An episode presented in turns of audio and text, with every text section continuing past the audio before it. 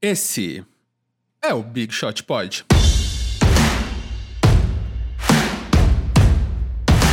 Big Shooters! Tudo bem com vocês, amigos? MM com a, com a boca toda dormente aqui, porque fiz um canal no dente hoje cedo, ó, que bonito. Acabei o meu canal, né? Semana passada, que eu não estava presente. Então é isso aí. Indo contra tudo e todos, indo contra o coronavírus. Fui lá e corrigi a minha raiz do dente que quebrou. Mas estou aqui vivo, com o Vavo Mantovani. É, ao, invés disso, podia simplesmente escovar os dentes, né? Mas quebrou a raiz, não dá pra escovar dentro da raiz, né? Ah, mas isso é podridão de não ter escovado os dentes, só pode ser. é, é, é que eu apodreço de dentro pra fora, né? ah, e Guilherme Pinheiro? Eu tô aqui, eu tô impressionado com a coragem do Marcel, porque ele ficou sete dias tratando o canal, o maior canal da história, entrou no Guinness, entendeu? Ele ficou de, da semana passada até hoje cedo, num, numa única cirurgia, sem pausas. Sem pausas, exatamente. Fiquei. Quer dizer, eu dei uma leve pausa na sexta-feira passada, vulgo meu aniversário, mas eu tava todo dormente, então passou. E aí é isso aí. Então, e agradeço aqui Guilherme Pinheiro que me mandou doces. Não agradeço o Vavo porque ele não me mandou nada, mas o Gui eu agradeço. Porque brigadão, Gui. Eu te mandei parabéns. Eu te mandei parabéns, que é o que eu, que eu faço. Verdade, mandou mesmo, mas o Gui me mandou um saco de doce da Carlos Bakery, porque aqui é assim, né? A gente trabalha com só, com só com coisas de renomes internacional. Vocês estão bem aí, meninos? Como foram de semana? Como, como é que tá essa essa corona crise para vocês aí? Que corona crise? Passou, tô comemorando aqui que acabou a pandemia, pelo que eu tenho visto por aí, a pandemia é problema resolvido já. Pandemia o quê? É, é, passou, fi. Eu fui no jogo do, é, do Botafogo com o Linense ontem. Com o Linense não, com o Figueirense. Figueirense? Né? Tava tudo certo. Não é do Rio? campeonato é esse, Marcelo? Campeonato Carioca, não é? Eu não sei jogo, eu não sei futebol. Tem um time chamado Friburguense. Friburguense, esse aí, é. que, ia, que ia ter. Ah. Esse aí. Figueirense e Botafogo seria o, seria o campeonato Cataroca. da hora. Ah, mas é isso aí. Então, valeu aí a todo mundo que me mandou parabéns. Muita gente aí dos, dos All-Stars e que me seguem no Twitter mandaram dinheiro pra gente doar lá pra casa da criança de Carapicuíba, que eu pedi semana passada. A gente conseguiu quase quatro meses de dinheiros que eles precisam de comida lá. É, para alimentar as crianças. Então foi ótimo. É quase 50 crianças que eles tomam conta lá na creche e tal. Então foi ótimo, obrigadão. Já vamos começar começando aqui. Acho que a primeira notícia, antes da gente falar do, dos jogos e tal, é que o, o empresário do ramo do entretenimento, LeBron James, anunciou que fundou uma empresa de mídia, um conglomerado já, no valor que ele levantou né, de investimento inicial, 100 milhões de dólares, então meio bilhão de reais. E ele criou a Spring Hill Company, mais um de seus investimentos depois da, da escola dele lá, de várias coisas que ele tem ele criou esse conglomerado que já tem acordo com a Disney para lançar coisa por Disney Plus, com a Netflix para lançar coisa para Netflix sem o Plus. E, cara, vai vir aí chegando, né? Os empreendedores pretos chegando aí com tudo. Assim como Beyoncé, P. Diddy, Kanye West e agora LeBron James. O que vocês acham aí da, da empresa de LeBron James de entretenimento? Guilherme, você que é formado em cinema e é um. Como que é? É um, é, é um, é um bacharel de comunicação com ênfase em cinema. É, então, na verdade, eu, o, LeBron ele já produzia algumas, já produz algumas coisas, né? É, ele produz, tem uma série da para HBO que é aquele The Barbershop, que é ele e alguns outros uh, outras personalidades, em sua maioria negras, conversando no barbeiro, né? E aí é meio que é, tudo em preto e branco, e é meio que todos os assuntos, vale tudo, vale tipo não tem assunto que não entra na pauta ali, né? É, em tese, é, nos Estados Unidos, principalmente entre uh, os negros lá, tem essa cultura da barbearia de, de, de, ser um lugar onde os homens se reúnem não só para cortar cabelo e barba, mas também para conversar sobre esporte, sobre tudo, né? Então, por isso que esse programa se passa na na barbearia e se chama The Barber Shop. É, ele já produz algumas coisas, né? Ele, ele, ele produziu uma série no YouTube há um tempo atrás sobre um time de basquete de uma escola. Uh, de uma escola no, é, pobre, uma escola situada num distrito mais pobre. Até quem estava nessa série é o Jay Williams, que é um ex-jogador de basquete que foi o segunda escolha no draft, eu não vou lembrar o ano, mas ele aí acabou, depois do primeiro ano, ele acabou se aposentando porque ele sofreu um acidente de moto, né, Vavo? E hoje em dia ele é comentarista da ESPN. Então, então assim, é, ele pode ter anunciado a companhia, o investimento agora, mas ele sempre produziu. E assim, o LeBron, eu acho que é, a marca do LeBron, eu acho que daqui 30, 40 anos, quando a gente olhar para trás, é, e olhar o que foi o LeBron James, eu acho que ele vai se caracterizar justamente por tudo que ele tem feito fora das quadras, né? Além da empresa que o que o Marcel falou, além de todos os outros negócios que ele tem, é, ele também lançou um movimento junto com outros atletas de renome, que é o More Than a Vote. É, ele já tem a marca More Than an Athlete, que ele fala que ele é muito mais que um atleta, ele não é só um jogador de basquete. E ele lançou esse movimento, More Than a Vote, que é para ajudar a diminuir uma coisa que é, que é, chamada de supressão de votos nos Estados Unidos, né? É uma coisa que acontece muito, como muitos de vocês sabem, o voto nos Estados Unidos é distrital, então quando um determinado candidato ganha a maioria dos delegados de um, de um de um estado, ele leva todos os delegados daquele estado. Isso para o voto para presidente, mas isso é feito em menor escala nos votos uh, para outros cargos. Né? É, e o que acontece é que é, muitas vezes é muito mais fácil de votar em distritos mais ricos do que em distritos mais pobres. Consequentemente, os, porque a, na, a maioria dos pobres lá uh, são negros, entre, entre os pobres você tem muito mais negros e latinos do que brancos, você acaba diminuindo a porcentagem de negros e latinos que conseguem votar. Para te dar uma ideia, assim, eu estava vendo um documentário sobre isso outro dia. É, existem distritos mais ricos onde você demora 10 minutos para votar, existem distritos mais pobres onde a galera leva cadeira de praia porque demora 6, 8 horas para votar. E é óbvio, além disso, a eleição nos Estados Unidos, é, ela não é em fim de semana, ela é em dia de semana e não é feriado. É evidente que quem tem mais poder aquisitivo tem mais chance de falar, olha, hoje eu vou votar e chego mais tarde no trabalho e tal. O cara que é assalariado, que trabalha em turno, ele não pode. Ele, até porque ele demora seis horas para votar. Enfim, eu entrei num assunto que nem é o, ponto, mas é, o LeBron também tem esse movimento, o Trey Young já está participando, tem jogadores de futebol americano participando, e, e, eu acho que o LeBron, mais do que o jogador de basquete fantástico que ele é, hoje, na minha opinião, o segundo maior jogador de basquete de todos os tempos, ele, eu acho que ele vai ficar marcado também igualmente pelo que ele faz fora das quadras. Já, Gui falou tudo. Uh, mais, mais uma boa ação do LeBron James. Importantíssimo, principalmente nesse momento, ele, ele focar uh, em algo uh, para engajar nessa luta contra a desigualdade social. Mais uma boa, mais uma boa. Eu estava lendo aqui a matéria, mais uma boa ação dele. Tem até um quote aqui que, que, que encerra o, o texto que o CEO da companhia fala que a empresa não montará sua estratégia, sua estratégia somente às custas de LeBron James. Abre aspas. Você não pode criar um negócio digital verdadeiro em volta de uma celebridade. Não podemos, não podemos fazer isso, isso com ele.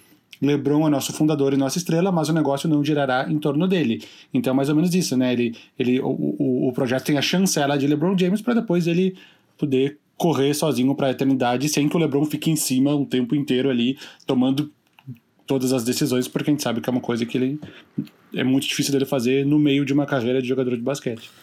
E para quem gosta de esportes também, a Ava DuVernay, que é a diretora negra que fez o Selma, né, o filme do Martin Luther King, é, produziu algumas coisas da Netflix ali, os Olhos, Olhos que Condenam, né? A 13 terceira emenda e tal. Ela anunciou que vai fazer uma série que tá produzindo, escreve, que escreveu, né? E tá produzindo uma série sobre a história do Colin Kaepernick. Então a gente tá falando aqui, né? Então eles vão fazer. O Colin Kaepernick, acho que é o maior atleta. Ele é tipo o. O OK Go dos atletas, né? Porque você nunca vê eles fazerem show ao vivo, só que o cara é midiático pra caralho, não à toa. Um dos maiores nomes do esporte recente. Um dos mais importantes nomes, né? Que não pode nem jogar direito. E aí vai ter a história de vida dele e parece que vai ser uma ficção. Então não vai ser só um documentário nessa né, que, tá que vai ter todos os os le, é, é, os last dances possíveis agora, né, de todos os grandes atletas, parece. Só que o do Kaepernick vai ser ele ele ele a vida jovem dele da adolescência até ele ajoelhar lá no hino e o Trump ficar bravo com ele. Então, achei bem bacana. E então, para quem é fã do esporte, é isso aí. E acho que a minha última dica aí, se você é fã do esporte e tal, é a Liga de Corrida de Bolinha de Gude no, no, no YouTube recomeçou. Marble Run, Marble League lá, do Jellies Marble Runs recomeçou, já tá no segundo na segunda corrida aí, na segunda competição, e vale muito a pena ver, porque é deveras divertido. Videozinhos de 10 minutos ali, e é deveras divertido. E acho que é isso. Vocês têm papos de NBA aí para falar, né, amigos? Antes de papos de NBA, eu queria puxar uma outra liga, um, possivelmente a mais importante liga nacional da Europa, que é a Liga ACB, Liga Espanhola de Basquete, que tem a sua final dentro de 47 minutos. No caso, para vocês que estão escutando o episódio, esta final já aconteceu. Então vocês já sabem quem é o campeão. Mas, eh, para a gente que está gravando, a final vai começar na hora que a gente estiver acabando de gravar. Qual que é a final? A final é entre o Barcelona, time do Nikola Mirotic, que vocês devem conhecer, que ganhou o prêmio de MVP da liga, inclusive, contra o Basconia, que o time de Zoran Dragic, que é o irmão do Goran Dragic, para quem não sabe, eles, eles até já jogaram junto, eles já jogaram juntos tanto no Heat quanto no Suns antes, eles foram na mesma troca do Suns pro Heat, mas o, o Zoran Dragic jogou só um, poucos jogos na NBA, então uh, não vale como uma dica, porque o jogo já aconteceu, mas vale citar que tem a final da Liga ACB, uh, que, que foi disputada esse final no, no, no sistema de bolha também, assim como da NBA, 12 times, uh, dois grupos de seis, semifinal e final, tudo em um jogo só. Vale citar também que Marcelinho Huertas ficou no All ACB Second Team. Eu inventei, eu, eu inventei esse termo, eu adaptei, porque na NBA tem os All NBA Teams. Ele ficou no segundo time da Liga ACB. Por curiosidade, eu vou falar quem foi o time. Os times, o time titular foi o Mirotic, que é do Barcelona, o Facundo Campazzo, que é, é, até bem conhecido, jogador do Real Madrid, argentino, armador. Uh, o, o Campazzo também ficou em segundo na votação para MVP. Giorgio Shermandini, do Tenerife, Jorge Shermandini. Axel Butel, do Unicaja. E Clemen Prepelic, do Juventud Badalona. Confesso que eu, eu, eu, não acompanho tanto de perto. Esse é, o, esse é o primeiro time. E no segundo time, além do Huertas, que também joga no, no Tenerife, tem o Walter Tavares, do, do Real Madrid, que já teve uma passagem pela NBA. Então, eu, eu vou ter uma reunião às três após a gravação do podcast e não vou poder assistir, mas seria muito interessante ver um campeonato que conseguiu voltar num formato reduzidíssimo, né? Semifinais e finais em jogo único, totalmente na contramão da NBA, que, ao que tudo indica, vai fazer os playoffs completos em quatro séries de sete jogos cada. Uh, mas curioso, curioso. E o Marcelinho Huertas, que não, não teve uma passagem tão destacada pela NBA, mas ele é um dos, um dos maiores jogadores da Liga Espanhola. Ele é o terceiro da, da história, ele é o terceiro jogador da história da Liga ACB com mais assistências. Ele tem 2.039, o primeiro colocado tem 2.800, ele não vai alcançar, obviamente, sendo que ele já é mais veterano. Mas a, essa história do, do Huertas na, na, Liga Espanhola é bem rica, né? A passagem dele pelos Lakers, o Gui deve ter assistido alguns jogos dele. É, até, até, a gente até já comentou aqui no, no podcast em tempos passados sobre essa passagem dele. Eu, eu, vi, eu vi o único jogo que Marcelinho Huertas começou de titular, porque foi Lakers e Rockets. Foi o único jogo que ele foi titular para os Lakers, era um jogo mais de final de temporada, e ele. Eu lembro que ele conseguiu. Ele, foi o único jogo que ele conseguiu 10 assistências na NBA, foram, se não me engano, 7 pontos, 10 assistências e 5 roubos de bola. Então foi um, até um meio caminho para um triple-double aí do, do Huertas. Enfim, uh, vale citar que uma liga conseguiu ser encerrada. Quer dizer, espero que seja encerrada daqui a pouco. Que é a Liga ACB da Espanha. Vavo, é, uma palavra em catalão. Uh... Putz, como é que era? Porque eu fui pra Barcelona, como é que era a saída? Era tipo saluda, saluta? Sei lá, era uma coisa meio nada a ver. Porque eu sempre via no metrô assim, mas eu esqueci. Tá bom, só, só queria uma palavra em catalão. É. Não, eu fui pra Barcelona em 2011. E, e lá, para quem não sabe, toda a história do movimento catalão, separatista, tem do País Basco, tem, enfim. Uh, eles mantêm as tradições da língua catalã. Então, tudo que, por exemplo, a placa em metrô, placa na rua e tudo mais. É tudo em catalão. Em espanhol. Tem que ter em catalão. Em catalão também. É. Ou só em catalão. Tem lugares que é só em catalão. Mas a maioria é em espanhol e catalão também. Em inglês também. Se você for no turístico. mercado, se você, sei lá, se é uma pasta de dente só tiver escrito em espanhol, o catalão não compra. Você tem que estar em espanhol e do outro lado em catalão. No caso, como eu era turista, não sabia disso, possivelmente eu comprei sem saber se ela existia. Nossa. E é isso. E aí, então, então é isso, o programa de hoje fica por aqui. A semana que vem. Semana que vem a gente falou aí do campeonato espanhol agora. Ai, ai. Mas e aí, Gui? Como é, como é que tá essa, essa liga da NBA? Vai voltar? A, a galera tá todo então, mundo coronando. Ô, Vá, você viu que saiu o calendário, né, Vavo? Dos jogos, né? Eu vi, eu vi. Putz, eu vou, até vou abrir aqui se a gente quiser comentar em cima. Eu vi.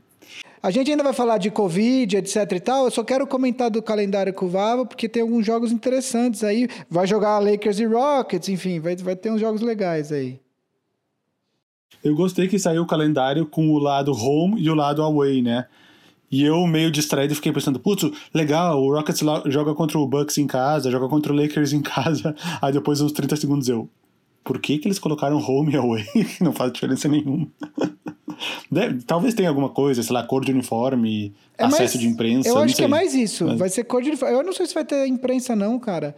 Eles querem manter o negócio mais seguro possível. Não, não faz sentido ter imprensa lá.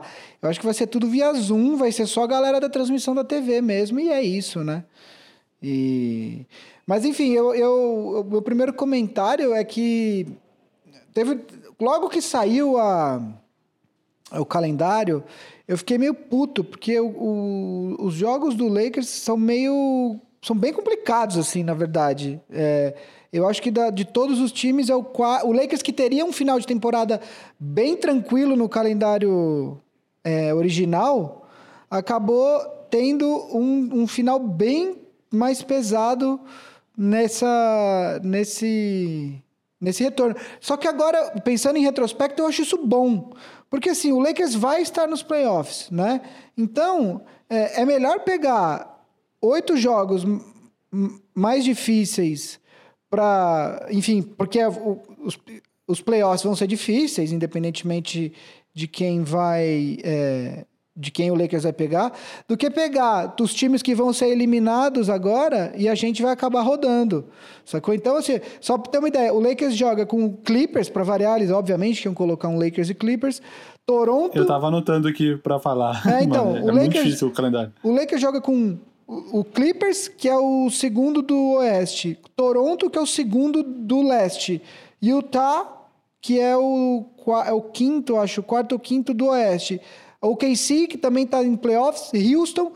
O único time que não está nos playoffs atualmente que o Lakers vai pegar é o Sacramento, que é o último jogo. O resto é só, pa, só paulada, só playoff, mas eu acho isso bom no final das contas, porque é bom que já vai se acostumando com o ritmo de playoff, jogando num campo neutro. Então no final eu acho isso bom. Não sei o que o Vava achou da tabela do Houston.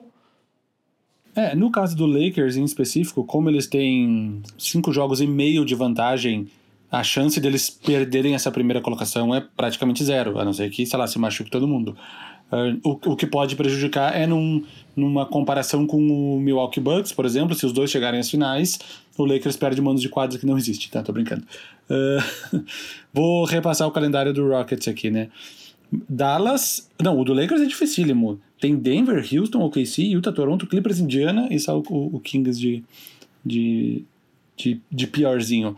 O Rockets começa com Dallas, eu tô lendo a tabela, depois Bucks, aí vem um difícil.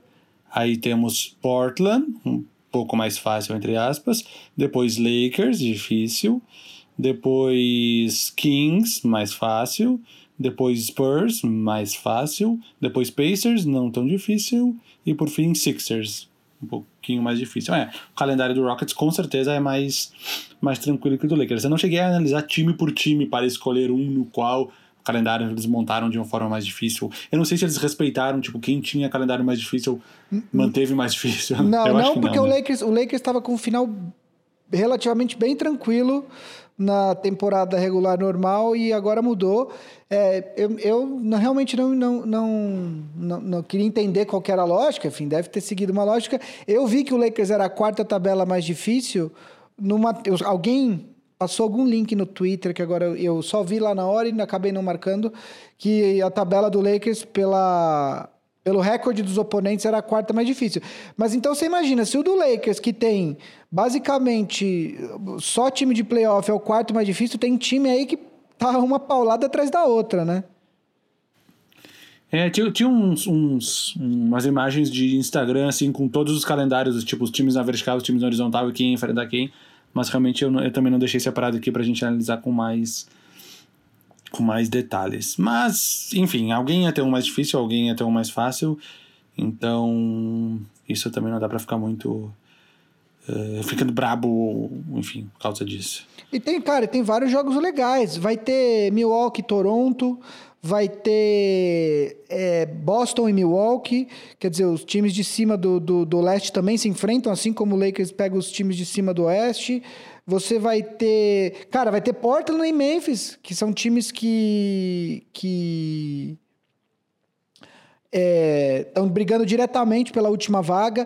Eu acho que um dos critérios, por exemplo, é, times que já se enfrentaram, times da mesma divisão, que já se enfrentaram quatro vezes, por exemplo, é o caso de Memphis e Pelicans, é, não se enfrentam mais, né? Então eu acho que tem isso, assim. O Lakers tinha um final de temporada um pouco mais tranquilo. Eu acredito que alguns dos jogos seriam contra os times que, que nem voltaram, os times do leste que nem é, ou do, ou do, do oeste que nem estão presentes na nessa retomada da NBA, entendeu? E aí é que você acaba tendo que jogar com outros, outros, outros times.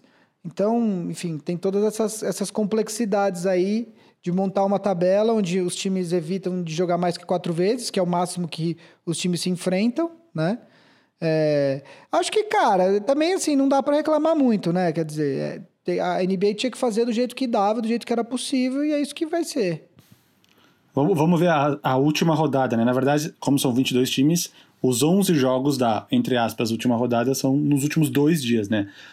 Jazz e Spurs, eu, eu tô vendo se vai ter algum confronto mais direto assim, mas aparentemente não. Jazz e Spurs, Lakers e Kings não, Grizzlies e Bucks não, Celtics e Wizards não, Nets e Blazers não, Magic e Pelicans não, Suns e Mavericks não. Uh, Raptors e Nuggets, Rockets e Sixers, Pacers e Heat e Clippers e Thunder. Talvez o único que vale alguma coisa mais diretamente seja Clippers e Thunder. Mas não teremos uma última rodada tipo aquele ano que teve o, o, o, o Nuggets e Wolves. Quem ganhasse ficava em oitavo, quem perdesse ficava em nono. Lembra desse? Aham. Que o, o Wolves ganhou. Agora, uma coisa que uma coisa que acho que alguém no grupo do Big Shot Pod All Stars falou, acho que foi o Iago, é, a tabela vai ser tipo Natal por vários dias, né? Tipo, vai ser assim, tirando todas as, as coisas que podem dar errado e a gente torce para não dar errado, é, vai ser incrível para quem gosta de NBA, vai ser muito muito legal, né? No bom que a gente tá de quarentena e pode ficar assistindo. Deixa eu pegar um, um dia aleatório aqui, ó. O segundo dia, 31 de julho, vai ter jogo às tre- é, horário do Brasil, né? 3, 15 e 30, 17, vai ter dois jogos, ou seja, vai pegar um pedaço do anterior. Aí depois às 17 às 19h30, aí às 21 pega um pedaço anterior e um às 22. Ou seja, dá pra ficar das 13h30 da tarde à meia-noite e meia, ou seja, 7 horas, só assistindo o jogo. Desculpa, 9 horas. Só assistindo o jogo. Pois é. Vai ser, Vai ser divertido. quem, quem, quem tem tempo, quem não tá louco trabalhando, cuidando de filho e cuidando de casa, vai ser, vai ser algo legal. E mesmo assim, né? Você pode deixar a TV ligada lá na. Quando você, né, você faz almoço, você, sei lá, você tá fazendo alguma coisa, você tá vendo os jogos, né? Ó, dia 3, dia 3 de agosto, vai das duas e meia da tarde à meia-noite e meia. Sem nenhum momento sem jogo. Uhum. Ou seja, 10 horas. E agora que a gente falou da tabela, Vavo, tivemos mais alguns anúncios de Covid aí, né? Não sei se você tem visto, mas é, eu tava. Eu tava, eu tava ouvindo um, um- Eu acho que é um podcast do The Ringer ontem. E, é, e eles falaram que a NBA, para quando os times retornaram, quer dizer, foi, foi- é, eles têm que chegar em Orlando dia 7, né? Então eles mediram duas semanas para trás, testaram todos os jogadores, e aí a partir desses testes os jogadores tinham que ficar em quarentena para eles poderem ir para Orlando. Só o time do Toronto que já está em Orlando, né? É, Testaram, se não me engano, 302 jogadores. E desses 302, 16 testaram positivo. Uma É uma porcentagem de 5% do total de jogadores, mais ou menos, testou positivo. Desses, desses nomes a gente sabe, alguns, outros não. Semana passada a gente já tinha falado do, do- do- dos jogadores do Sacramento, do Jabari Parker, do Buddy Hill, a gente já tinha falado, né, Vavo? Sim, sim. Então, Alex Len. é, então, e aí, é, depois o Derek Jones Jr., do Miami Heat, também foi anunciado com Covid. E ontem, é, ontem, dia, isso, dia 29, o Dandre Jordan anunciou que também tá, não vai com o Nets para Orlando. Spencer Dinwiddie também... é, também está com foi diagnosticado positivamente. Eles foram diagnosticados depois, só que eles voltaram para a cidade. Também não deve ir. O Nets que deve ir com o time da D-League, basicamente, porque além deles, ah, tem mais um atleta que agora está me, tá me fugindo o nome. Wilson Chandler. Wilson Wilson Chandler, Chandler, não vai. Também não vai para ficar com a família. A gente teve mais alguns jogadores também que anunciaram, né, Vavo? Wilson Chandler, Willie Cauley-Stein, a gente já tinha falado semana passada. É, é que o Collistan tava machucado, né? Talvez tivesse uma expectativa dele voltar, não é? É, ah, não, não, ele- confundi, confundi. ele não, não confundi. vai. Não era, não era lesão a questão, é. Ele não vai. Ele a não gente- vai, tá aqui, como oficial, é. É, a gente já tinha falado do, do Avery Bradley, enfim, a gente falou de vários jogadores. De Marcus Cousins falou que não, não vai assinar com nenhum time para jogar esse período. O Lakers, de fato, confirmou com o J.R. Smith, também acho uma notícia é, relevante do ponto de vista do nome do jogador, mas não acredito que o J.R. Smith vai, vai estar na rotação e tal. Ah, um outro que, que, ficou, que foi diagnosticado, e é importante a gente comentar, o Nikola Jokic, né, Vavo? A, a gente não chegou a comentar na semana passada? Do Jokic, não. Não. É porque eu participei do podcast na quinta-feira e acho que foi lá que a gente comentou. É, o Jokic pegou. é, Ele, ele estava na Sérvia, certamente ele pegou lá. A gente não sabe se foi naquele evento, porque o, o Novak Djokovic. e- e- O Novak Djokovic, ele fez um evento de, de tênis lá na, na Que Sérvia. grande cagada, né? E- Imensa. ah, ele tem um histórico, né? O, o- ele já era o Novax Djokovic, porque ele é contra vacinas até certo ponto. E aí virou o Djokovic. O cara tem um nome excelente para fazer dois trocadilhos. Eh, ele organizou um torneio de, de, de, de tênis, que era que para ter várias etapas, não vão ter as outras. E, a- e com torcida, tipo, sem, sem um mínimo de, de- de- dos, dos, dos requisitos de proteção, das necessidades de proteção.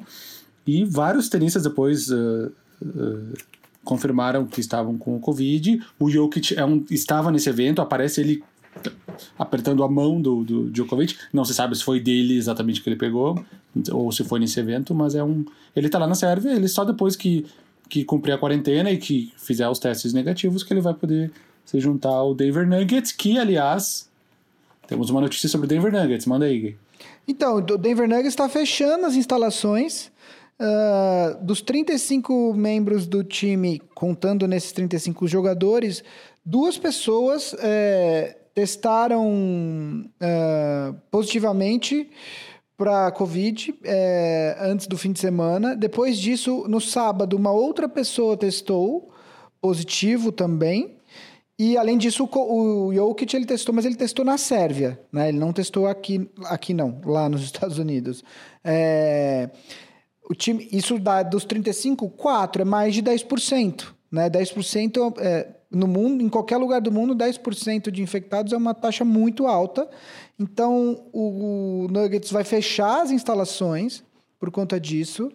E, eles vão fazer. Quem não estiver diagnosticado vai treinar mais longe, isoladamente, até a viagem para o dia 7.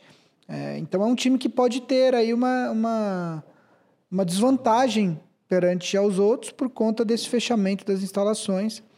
Uh, o técnico do, do Denver Nuggets, o Michael Malone, também anunciou que ele, ele teve, mas durante o, o período parado da liga, não foi isso, Vava? Não, não é agora o dele, né? Isso, isso. O Michael Malone anunciou que ele teve, aparentemente já está curado. E, mas é bom, porque quando, como a gente vai falar de All Covid, do All Covid Team, é bom a gente ter um técnico para treinar eles, né? E esse pois é o é. primeiro técnico anunciado anunciado como, como quer montar os All Covid Teams agora. Na verdade, ó, eu fiz uma listinha do, dos jogadores que foram anunciados em times novos aqui. Já falou do J.R. Smith com o Lakers, uh, um contrato até o final da temporada, dessa temporada. Jordan Bell no Cleveland Cavaliers, dois anos de contrato. O Joaquim Noah nos Clippers, uh, até o final dessa temporada, a gente já, já estava encaminhado. Justin Anderson foi para o Nets, para acho para uma dessas várias vagas que vão, que vão abrir no elenco. o Justin Anderson até o final da temporada. Eu, eu, o Justin Anderson, eu gosto dele. Ele, ele só é meio baixinho pro que ele faz, mas eu, eu gosto o, dele. O Nets, o Nets se bobear vai ter, vai ter peneira para jogar o Orlando, é. né? Tem tanta vaga no Nets que os caras vão ter que fazer uma peneira lá para Chamou o Oscar de membro honorário, né? Sim, ele foi draftado, não foi? Pelo New Jersey Exatamente. Nets, não foi? Centésima, trigésima primeira escolha no famoso draft de 84. Tem mais aqui, ó. Trey Burke no Dallas até o final da temporada. Essa pode ser uma, uma aquisição boa. Jalen Adams no, nos Blazers até o final da temporada. E Ryan Brokoff, que estava no Mavericks, assinou com Sixers até o final da temporada também. É o que eu consegui juntar aqui de informação. Fora os que já estavam antes da última gravação, né? É, esse que o Portland assinou é para o lugar do, do Ariza? Isso. Ariza que, conforme já anunciado, vai ficar com o seu filho, porque era o mês de guarda dele, e vai ficar com o filho, não vai ficar de quarentena e não vai jogar. Aliás, um adendo rápido, falando em Blazers, o Dame Lillard vai ser a capa do NBA 2K 2021, né? É, Exatamente. Foi anunciado hoje ou ontem, né? Mas legal, pô, o Dame Lillard um dos jogadores, um dos caras que eu mais gosto de ver jogar. Fiquei feliz que ele vai ser a capa. E, e eles têm que escolher um jogador que com certeza não vai trocar de time, né? Todo teve, ano. Né? Teve ano que teve problema. Não teve com alguém que estava na capa e trocou de time? Kyrie Irving, talvez? O ano passado foi o Davis. Agora a minha questão é. A minha dúvida é se anunciaram antes da troca. É, então. Com o Lillard, acho que estão. Foi uma boa escolha. Esse não vai trocar de time. Eu vou até olhar aqui. Quer ir, pro, quer ir pros, pros all, all, all, Na verdade, nós temos 13 jogadores com, com Covid confirmado até o momento. Uh, dá para montar um time com 5 titulares e 8 no banco, com técnico. Ou dá para fazer os All Covid Teams, né? O primeiro time e o segundo time. O que, que a gente faz? Vava, você que estava montando essa lista, vai, vai, vai falando a lista que você já estava montando lá no grupo e eu vou comentando. Ó, então, de time titular, seja, seja o elenco ou seja o, o All First Team. Temos de armador Malcolm Brogdon, que anunciou na semana passada, Indiana Pacers. Shooting guard Donovan Mitchell, certamente já está curado, foi um dos primeiros a serem anunciados. Small forward, mesmo machucado, Kevin Durant, vai ser a, o grande, a grande estrela desse time. De power forward, uh, por qualidade, vamos optar por colocar Nikola Jokic, até porque ele já está, ele está bem magro, acho que ele vai se adaptar muito bem à função de power forward. E o pivô Rudy Gobert, o, o, o capitão do time, né? Foi o que começou tudo. Para peraí, peraí, peraí, peraí, peraí, peraí, peraí, peraí. Kevin Durant teve também. Eu falei, small forward Kevin Durant. Ah, ele tá no small forward, é que eu, eu dei uma, um blackout aqui. É um belo time, hein? Belo time. Brogdon, Mitchell, Durant, Jokic e Gobert. Disputa título da NBA esse time aí. Disputa, disputa. E o banco é bom também, ó. Vou dizer, tem oito jogadores no banco. E, e, tem de todas as posições, ó. Armador, Dinwiddie, candidato a sexto homem. do, do da, da NBA nesse time. Uh, aí shooting guard tem dois: Buddy Hield, bola de três, e Marcus Smart, defesa. Small forward: Derrick, Derrick Jones Jr., atleticismo. Dois power forwards: Jabari Parker, mais scorer, e o Christian Wood, também foi um dos primeiros a serem anunciados, vinha numa ótima temporada. Pivôs: DeAndre Jordan, mais experiência, e Alex Len, mais juventude e pode dar uns arremessos de mais longe aí técnico Mike Malone. É um time completíssimo. Esse time com esse banco é para disputar título da NBA. Se deixar chegar, realmente. Eu acho que, ó, quem, quem joga os, os NBA 2K da vida deve ter como fazer isso. Cria uma 31 primeira franquia, coloca lá Orlando Covid, não sei, e, e coloca todos esses jogadores. E, e, esse time vai longe, meu. Esse time é de, é de, com certeza mais de 50 vitórias na temporada regular. E vai, vai longe, esse time vai longe. E pode melhorar, hein? Ainda vão ter mais carros a serem anunciados. dá para fazer, dependendo de quem for anunciado, dá para fazer umas mudanças aqui e melhorar ainda esse time, cara. Dá, quer dizer, ainda tem tempo. Bom, até, até anunciar, até ter um campeão tem tempo, né? Porque. Porque nenhum, não, não há nenhuma garantia de quem ainda não pegou não vai pegar. Então. É, até o último dia ainda tem tempo de mudar esse time, mas esse time aí é fortíssimo. Mas eu acho que tem que ter um critério, tem que ter um critério. Tipo, se, quando, quando começou a temporada, aí o cara não pode mais entrar no time, entendeu? Ah, sim. Aliás, falando em quem não pegou e não tem garantia de que não vai pegar, uma coisa, um outro assunto que eu queria eh, falar aqui hoje é é justamente o fato de que na Flórida os casos estão tendo mais um pico, né? A Flórida tem batido o recorde de novos casos diários é, a cada dia. Vem bat... Então, eu sei que parece que é um, um, uma coisa errada, casos diários a cada dia, mas o fato é que o recorde vem sendo batido dia após dia de novos casos. E isso me deixa muito preocupado com o que vai acontecer na, na, nesse, nessa retomada da liga. A própria liga já falou que sabe que o, o protocolo que eles, que, eles, que eles criaram não é livre de riscos. É, a ideia é minimizar esses riscos, né? Porém, o risco é grande e eu fico me perguntando o que acontece se tiver um surto de casos muito grande, o que, que vai acontecer. Porque uma coisa é pegar um jogador de um time, sabe, outro de outro e não ser muita gente. A outra coisa é assim, quatro jogadores de um time pegarem. Eu não sei o que. que não, e dependendo do jogador. É, se, se, um, se um LeBron James pega no meio de uma final de conferência, olha o impacto que tem. É diferente pegar o LeBron James ou pegar o, o Tariq Black, entendeu? É, não em termos de, eu sei que pessoas têm a mesma importância, estou falando em termos de impacto para a liga, né? Um jogador como LeBron James, com Antetokounmpo, como um Harden, imagina um jogador desses pegando eh, numa fase decisiva, o que diminuiria drasticamente a chance do time eh, ser campeão, vamos dizer assim.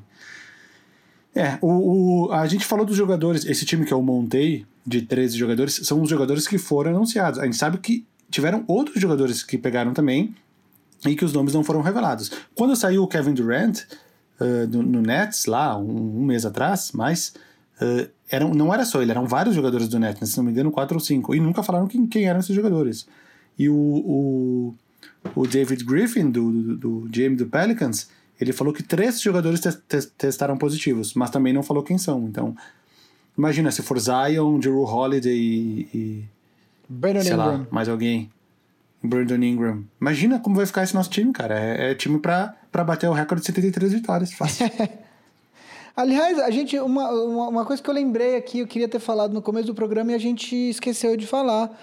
É, acho que foi ontem, dia 29, que completou 10 anos da decisão do LeBron de jogar no Miami Heat, do programa que eles anunciaram na televisão e tal. A ESPN está falando bastante disso. É, a gente pode, inclusive, utilizar essa data como o talvez o marco inicial da era do player empowerment, né? Do empoderamento dos jogadores. O LeBron ouviu muitas muitas críticas por conta disso, mas o fato é que hoje é muito mais comum os jogadores é, trocarem de, de time, mesmo as superestrelas, do que era até então. Era muito difícil você ver um jogador do porte de um, de um LeBron James, de uma das superestrelas da liga, trocarem de time no auge da carreira. O LeBron foi um dos primeiros a fazer isso. Uh, então, essa semana também tem isso. Completou 10 anos da, do, do, da Decision, né? Que foi quando o LeBron MVP, anunciou. né? No, no, instante da troca, ele era o, o, então duas vezes MVP da NBA. É, não, e tem muitas matérias legais sendo feitas a esse respeito, contando um pouco dos, dos bastidores, não só da, do programa, mas também do que levou o LeBron a sair da, do Cleveland naquela, naquela ocasião, né? Diz que a derrota para o Boston Celtics foi muito. Foi algo que pesou muito. O Cleveland chegou a abrir 3 a 1 contra o Boston, e aí aquele Boston do, do Kevin Garnett uh, e do Paul Pierce e do Ray Allen, que acabou. Ray Allen que ele viria a pegar depois? Acabou levando um pau do Lakers nas finais. É, eles meio que deram uma apavora, um apavoro no LeBron. O Kevin Garnett fala disso até hoje. Fala que o LeBron se sentiu amedrontado e tal. O LeBron meio que des, des, é, desconversa, mas o Kevin Garnett fala disso até hoje. Que eles deram é, um, um apavoro no LeBron e o LeBron encolheu.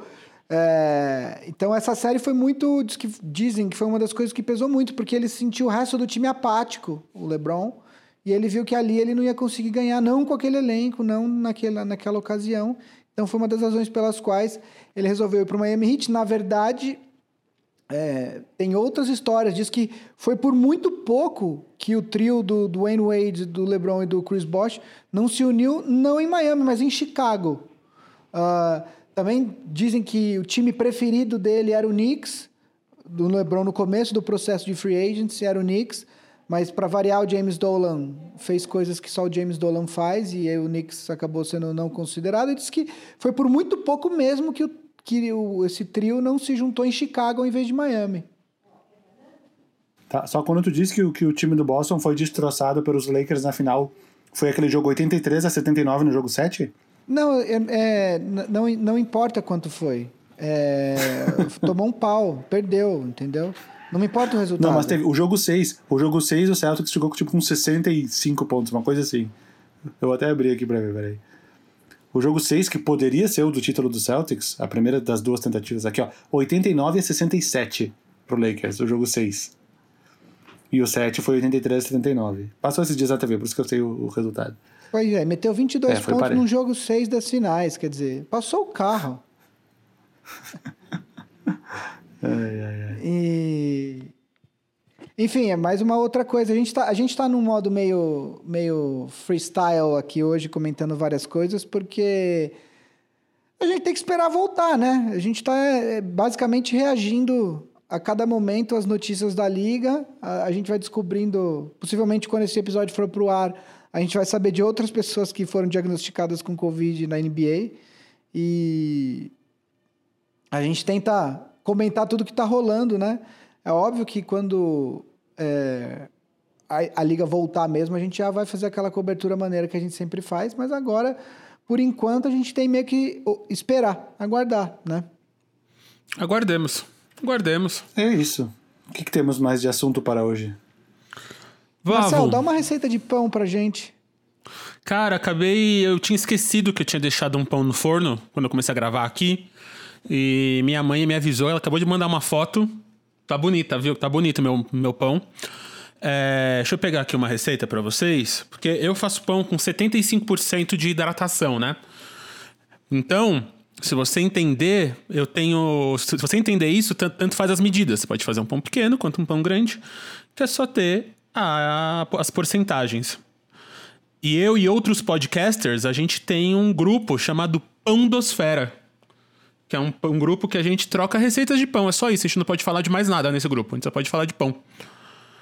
E aí, eu joguei uma receita lá. Deixa eu pegar aqui para vocês. Só um minuto, só um minuto. Enquanto tu busca, hum. eu tô tentando me lembrar qual foi a palavra mágica da semana passada, que eu falei uma. Eu vi al... e, era uma, e era uma palavra. Eu vi alguém comentando. Entra no YouTube aí, no canal lá que tá lá, tem várias pessoas. era uma palavra simples, sem modificação nenhuma. Então e vamos era lá. alguma coisa que eu li aqui na minha mesa, na mesa do meu escritório. É, entra, é- entra no YouTube aí. No nosso canal tá lá. A gente, já, a gente já faz. A, es- entrando. aí já es- escolhe aí quem vai ganhar. Ou sorteia. Faz, faz o coração mandar. Eu não sei sortear, não- eu não sei usar essas ferramentas modernas. Ah, faz o Nidunité. Não, mas aí é, não tem, a, não tem a, o, o, o selinho do Imetro, o sorteio. Manda o link aí depois que eu faço enquanto eu tô aqui. Vamos lá miolo, então. a palavra era miolo. Miolo, beleza. Manda, manda o link aqui no. Sabe por quê? Porque eu vi uma, uma, uma rolha de vinho que estava aqui escrito miolo. Manda o link aí. Então, a, a minha, a minha receita, como eu falei, vai. Eu faço. Como eu, como eu uso levain, que é o fermento natural, eu uso um pouquinho mais de levain do que você tem que usar de fermento. Aí, fermento dá uma procurada na internet aí pra ver um comparativo, mas eu uso farinha, semolina ou farinha integral, 60% de água, de, é, 60 a 65% de água, de 10 a 15% de levain e 8% do seu peso de sal. Então, para 500 gramas de farinha, 350 de farinha branca, 150 da outra farinha que você quer usar, a integral ou a semolina, 300 gramas de água, sal vai dar vai dar uns, umas, uns 15 gramas, né? Para isso aí. E aí o, aí o, aí o levain vai dar, vai dar 10%, 50% vai dar umas 100 gramas de levain. Aí você mistura tudo e vai dobrando, descansa, dobrando, descansa, mexe tudo e tal e põe no forno. Aí tem que ver como é que é. Porque cada forno é um forno, tem 200 técnicas, cada pão eu faço com uma técnica diferente de dobragem, para ele ficar maior, menor, mais fino, blá blá blá. E eu tô tão na noia do pão, e faz alguns anos já, que minha família ela me deu um kit de padeiro de aniversário.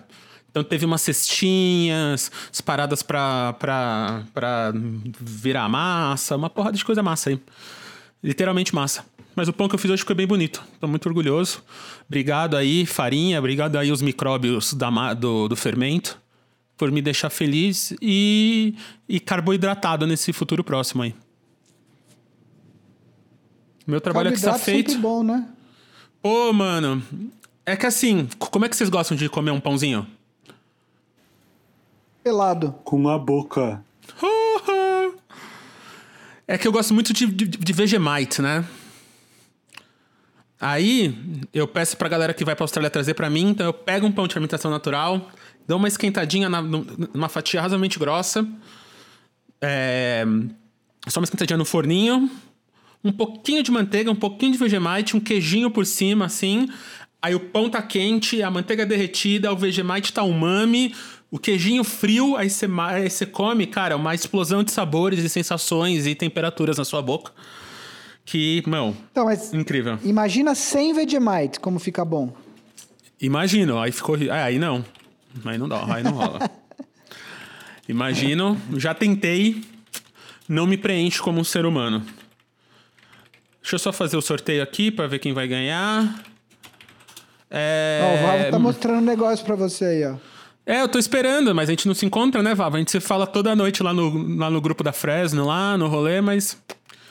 Isso a gente se não Quem encontra. acompanha, quem acompanha o Big Shot Pod há bastante tempo sabe, sabe que na viagem que eu fiz para o All-Star Game em fevereiro, eu trouxe uma barra de Butterfinger, são 1.9 ounces, que dá 54 gramas de chocolate, especial para o Marcel. Contudo, eh, como a- a- os- o distanciamento social começou logo após a minha volta da viagem, a gente nunca mais se encontrou. E este Butterfinger, que deve estar delicioso, ele é Best Buy setembro de 2020. Então, temos três meses, aí três meses para nos encontrarmos. Caso contrário, eu irei comê-lo. Mas tem um podcast muito bacana, um podcast do do Malcolm Gladwell. Malcolm Gladwell é o cara que, que, que deixou popular aquela teoria das 10 mil horas, sabe? Que você tem que ser. Você tem que treinar 10 mil horas e tal. Mesmo ele falando que é mentira, né? Tipo, que entenderam errado a parada dele. Isso posto, ele tem um podcast chamado Revisionist History, onde ele onde ele acha histórias do passado e, e, e traz de volta. E uma das histórias que ele trouxe é sobre o vencimento de produtos. Você sabia que o vencimento de produtos foi criado pela indústria alimentícia e os supermercados para fazer a gente comprar mais? Então a ideia é que. Que coisa, não? então a ideia. Eu até hoje não sei por que que... Eu até hoje não sei porque que garrafinha d'água tem vencimento. Eu posso tomar ela daqui a 50 anos e vai continuar sendo Não, água dentro. a garrafa d'água eu sei. A garrafa d'água é por causa do plástico. Porque o plástico contamina a água. Eu também sabia disso. Eu só quis ser Isso cool. eu sei. Mas e se fosse de vidro a garrafa? Aí é eterno. Igual o Pelé. Ah, igual o vidro. E, e não vamos esquecer que o, no seriado Lost, né, pra quem assistiu, os caras meio que voltaram no tempo e acharam umas latinhas de cerveja dentro de uma Kombi que tava lá há, há mais de 20 anos no tempo real, porque no Lost o tempo é todo esquisito. Uhum. E os caras abriram e beberam, beberam quente, mas beberam, e ninguém ficou doente. Eu não vi nenhuma cena deles vomitando cerveja estragada, entendeu? Não, mas essas paradas têm tanto conservante e tal que o líquido em si não deve estragar. É o metal que contamina e te faz mal. O metal eu não sei, mas o plástico eu sei que ele, que ele vai pra dentro da água e te deixa ruim. E ó, quem ganhou o concurso aqui do miolo foi o Neto. O Neto que ganhou, parabéns. Neto. É, Será que é ele? Que massa. E aí, Já pensou homenageando. craque Neto no grupo? Barbaridade. Barbaridade. Skyway Leonard é o brincalhão. Homenagem ao pão hoje. A palavra do dia é, uma, é o meu processo favorito. O que eu acho mais mágico, que é a autólise. Então, Judicial. Autólise aí. autólise, es- escrevam a palavra autólise, que semana que vem vocês ganham uma parada e esse tempinho no All Stars. Pra gente ver o que faz. Ô Marcelo, Hum. tu não estava presente semana passada, mas tivemos um, um, um bom período do episódio no qual falamos sobre o craque Neto e o fato dele, dele ter jogado nos quatro grandes times de São Paulo. Eu não estava, eu não consegui ouvir o episódio ainda. Eu comecei a jogar FIFA. E aí eu, o, o tempo livre que eu tenho, eu tô jogando videogame, não tô ouvindo. É... E é legal o videogame, né, caras? Faz tempo que eu não, fazia tempo que eu jogava videogame. E aí o Guilherme Pinheiro e, e Cristiano Antônio Dias ficam falando tanto do nosso grupo da Ampere que eu fui jogar videogame. E tá legal, tá legal. Assinei aquele EA Origins. E aí eu tenho duas recomendações de jogos. O FIFA 20 tá bem legal, porque tem aquele jogo de, de rua, o Volta. Que você fica fazendo embaixadinha, 3 contra 3 e tal. Que é mó da hora. E eu joguei um outro jogo também, como vocês sabem, eu gosto muito de saúde mental, né? Falar sobre isso. Um jogo chamado Sea of Solitude. Que é um jogo sobre, sobre saúde mental, luto, é, teoria do impostor e tal, que também tá no EA Origins. E acho que, acho que é 100 reais o ano pra jogar qualquer jogo do catálogo. Tem vários do Star Wars, vários FIFAs do passado. Do, do, do FIFA 20 pra trás tem todos. Tô, tô, tô me divertindo. Tem o, tem o FIFA 97? Cara, eu vi até os 2000, os, os 2000 e um dígito, assim, sabe? Sem ser. Eu não fui tão pra trás. Mas acho que tem. Eu vi até o Quando 2010. o melhor 2009. jogador da seleção brasileira era o Donizete? Grande É, mas aí eu- que outro dia, que outro dia numa, numa, numa entrevista na Globo, via conferência, deu um belo peido que deu pra escutar no microfone e a galera rachou o bico, velho. Mas eu tô pra começar aí o, Re- o Red Dead Redemption aí em homenagem aos meninos. Ah, eu também. Eu também tô nesse momento aí. Falando em jogo de saúde mental, tem uma história. é, é- não é uma história bonita, na verdade.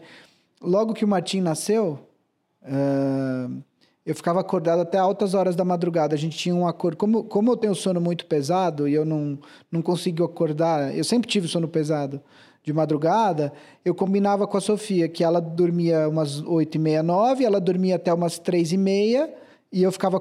Ela dormia, e aí quando era umas 3, eu ficava responsável por cuidar dele até umas 3 e meia, 4, e aí eu ia dormir, e ela ficava responsável no segundo turno, aí das 4 até umas 8 da manhã, que a hora eu, eu sempre dormi pouco, então eu acordava 8, 8 e meia. E aí. Eu ficava acordado até de madrugada, eu tava, e aí teve um jogo que estava de graça na, na PS Plus, e, e eu peguei o jogo, comecei a jogar, era um joguinho, uma coisa meio idílica, assim, um- era um menino, e ele, e ele tava num mundo meio de fantasia, só ele nesse mundo, e ele, é, ele ficava perseguindo uma, uma figura misteriosa que usava uma capa vermelha. Eu não lembro o nome do jogo agora, semana que vem, eu vou atrás do nome, semana que vem eu falo aqui. Eu vou dar spoiler do jogo, tá? Mas daí, quer dizer, eu recém-pai, cuidando do meu filho com um mês de idade, jogando videogame até altas horas da madrugada, e eu fui andando no jogo, andando no jogo, andando no jogo. E aí, com o tempo, você começa a suspeitar que essa figura misteriosa de capa vermelha é o pai do menino que morreu, né?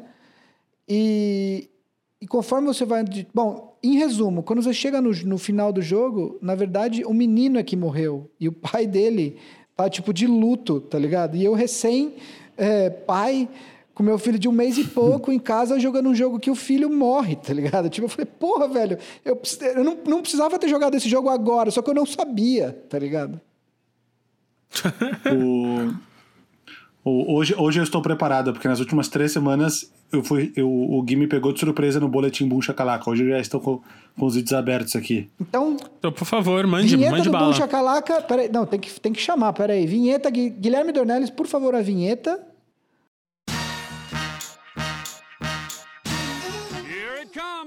Shakalaka! Momento Boom Shakalaka! Ó, foram três vídeos desde, o último, desde a última gravação. No dia 26, eu lancei um vídeo chamado Todos os Rookies que conseguiram um triple-double. Eu fiz um vídeo com realmente todos os estreantes que conseguiram um triple-double na sua temporada de estreia na história da NBA. É, tá com tempo livre aí, hein, Eu acho que eram 195 casos. 195 ocorrências, né? Que eram 70 e poucos jogadores, porque alguns conseguiram várias vezes. Tipo o Oscar Robertson, que conseguiu 26 vezes quando rookie. Uh, aí depois eu fiz um vídeo em homenagem a Vince Carter, que anunciou sua aposentadoria, que era do jogo que Vince Carter marcou 50 pontos nos playoffs, naquela série contra os Raptors em 2001, eh, contra os Sixers em 2001, ele pelos Raptors. Ele teve um jogo de 50 pontos, acertando as primeiras 8 bolas de 3 pontos que ele tentou naquele jogo. Esse, jogo, esse vídeo tomou flag, porque eu usei muitas imagens do, do, do Vince Carter. E por fim, hoje de manhã, terça-feira, eu lancei um vídeo As 10 maiores enterradas da história da NBA. Foi um pouco exagerado o título, mas eu selecionei 10 enterradas que marcaram a minha vida. Enfim, é, eu, por exemplo, aquela do DeAndre Jordan em cima do Brandon Knight, que ele caiu no chão não se levantava, a do Pippen no, no Patrick Ewing, dentre outras. Inclusive uma, aquela do Kevin Johnson em cima do Hakim Olajuwon, que é jogador do meu time. E esse vídeo também tomou flag. Eu tomei flag nos últimos dois vídeos. Mas tudo bem, flag não dá nada. Só o dinheiro vai pra NBA. Como é pouca coisa.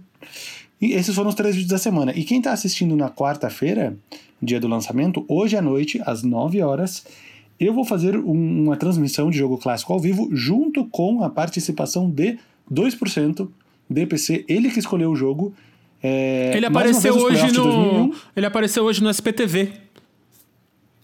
Por quê? Eles fazem um rolê do, do Taco Tuesday. Eles mostram. E aí as, o, o, pessoal fica recebendo. Eles, porque eles começaram a mostrar os vídeos do LeBron do, do, do, do, Taco Tuesday. E aí as crianças ficam mandando, tipo, comendo macarrão, sabe? Tipo, Pasta Tuesday, brincando e tal. E aí apareceu o DCP rodando uma bola. Uma bola no tipo, num rodo, numa vassoura, tipo, ele, ele varrendo o quintal, vê a bola e faz umas paradas com a bola na vassoura. Eu falei, ah, DCP, que massa. Olha, não sabia. Então, o astro do SPTV de hoje, 2%, será o, o, o comentarista e veremos uh, Lakers, time do Gui, contra Sixers no jogo 1 das finais de 2001 que foi a única derrota dos Lakers naqueles playoffs e que o Sixers ganhou com o Allen Iverson uh, num comeback dos do, do Sixers ali no final, várias cestas seguidas, e que culminou com aquela cesta que ele dá um passo por cima do Tyronn Lue, que seria futuramente técnico dos Cavs. Então, quem quiser ver, 9 horas ao vivo, ou na Twitch do Boom Shakalaka, que é Boom Shaka Live, ou no YouTube, vai ser uma transmissão simultânea. É isso. O Flávio falou aí do Vince Carter, que anunciou essa semana oficialmente, né, a aposentadoria. Um dado legal, a gente comentou isso no grupo do Big Shot Pod All Stars, que quem quiser, inclusive, pode assinar. É, a gente. É, o Vince Carter ele foi. Ele jogou contra 37. Ele tem 22 anos de carreira. Então ele jogou contra 37% de todos os atletas da história da NBA nesses 22 anos de carreira. É um número impressionante. Né? Se não me engano, ele é o jogador com mais, mais companheiros diferentes. É porque ele passou por vários times, né? Pega um cara tipo, sei lá, o Tim Duncan jogou 19 temporadas, mas todas no Spurs. Então ele ficou gastando vaga, sei lá, com Tony Parker, com Manu Ginobili. sempre com os mesmos caras. Enquanto o Vince Carter, que passou por oito times, meu, realmente 37% dos jogadores. Ele foi Não, mas ele companheiro jogou tanto do contra. Haki. Contra 37%. Ah, contra. É, ele Desculpa, jogou desculpa, contra 37% de todos os atletas da história da NBA. Ah, entendi. Ah, então o segundo colocado deve estar perto, não deve ser tanta diferença. É, Mas jogar com. Jogar com, ele deve ser o líder também. Pode ser. É que tem jogador que Tanto troca do- de time todo ano. Tipo, você pega um cara como o Jared Dudley. Ele troca de time todo ano. Talvez ele tenha tido mais. O Anthony Tolliver. É. O... Ele jogou tanto, por exemplo, com o Hakim Olajuwon no último ano do Olajuwon foi em Toronto. E ele joga com o Trae Young. Se tu pegar a diferença de idade dos dois, deve dar quantos anos de diferença aí? 40 anos de diferença? Por aí. Não sei. É isso, gente? Já demos a Acho receita que de é pão, isso, falamos acho que de é isso que o, que o Vavo tem que ir embora. É... Então vai embora, Vavo. Abra outra janelinha aí da outra reunião que você tem que ir. E a gente fica aqui. Semana que vem a gente volta. Espero que eu não tenha que fazer outro canal no dente até lá. Porque é coisa chata. Mas tá tudo bem. Tudo certo. Tudo tranquilo. Tudo gostoso. Até mais. É a gente editado pelo Guido. E essas coisas todas que vocês já sabem. Um beijo no coração de cada um. Tchau. Tchau, gente. Abraço.